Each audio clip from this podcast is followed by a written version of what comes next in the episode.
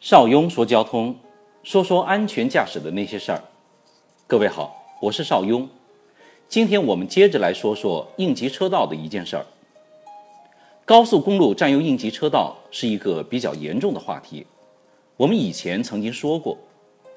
那么应急车道上什么样的应急情况才允许停车呢？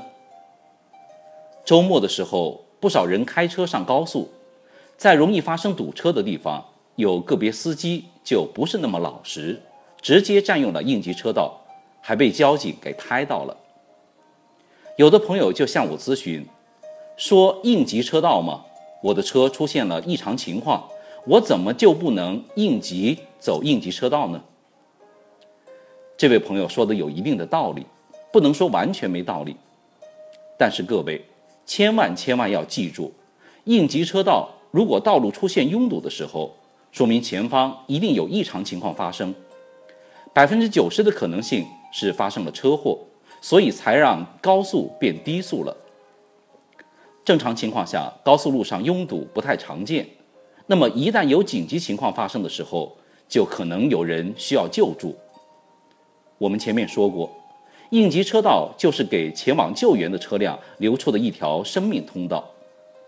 所以，无论什么情况下，只要你的车辆跟你的人生处于正常状态，严禁任何理由占用应急车道，除非你已经没有办法正常的安全驾驶了。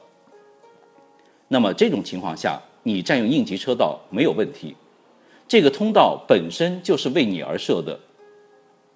但是除此之外的任何理由都禁止占用应急车道，这不单单是法律法规的问题，还涉及到一个公德心的问题。各位，违法占用应急车道的行为要扣六分，被拍到两次，你的驾照就要回炉了。那么，如果你占用应急车道的时候的确有车辆故障，比如爆胎什么的。或者人体的生理机能发生问题等紧急情况，能否申辩呢？我的答案是肯定的。根据《道路交通违法行为处理程序规定》第二十一条第三款的规定，有证据证明救助危难或者紧急避险造成的违法行为，交警应当消除。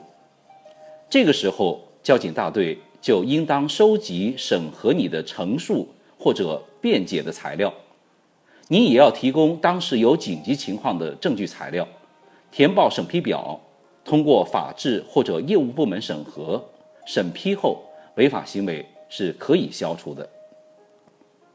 我是邵雍，说说安全驾驶的那点事儿，欢迎加入 QQ 群幺四九八四二零幺五汽车高级驾驶协会，我们下次见。